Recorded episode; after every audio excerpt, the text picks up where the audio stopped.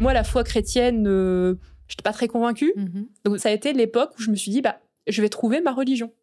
Et ce qui a commencé à me parler, c'est quand j'ai mis le pied dans le monde euh, merveilleux et un peu inquiétant aussi de la mythologie euh, germanique slash scandinave slash celte. Qui dit religion dit aussi pratique, rituel. Et c'est comme ça que je me suis tournée vers la sorcellerie, c'est-à-dire les potions, les hôtels, les sorts. Ça allait de pair avec l'intérêt pour la culture, supposément, à laquelle cette sorcellerie était rattachée. Donc en l'occurrence, une ancienne foi européenne pré-chrétienne.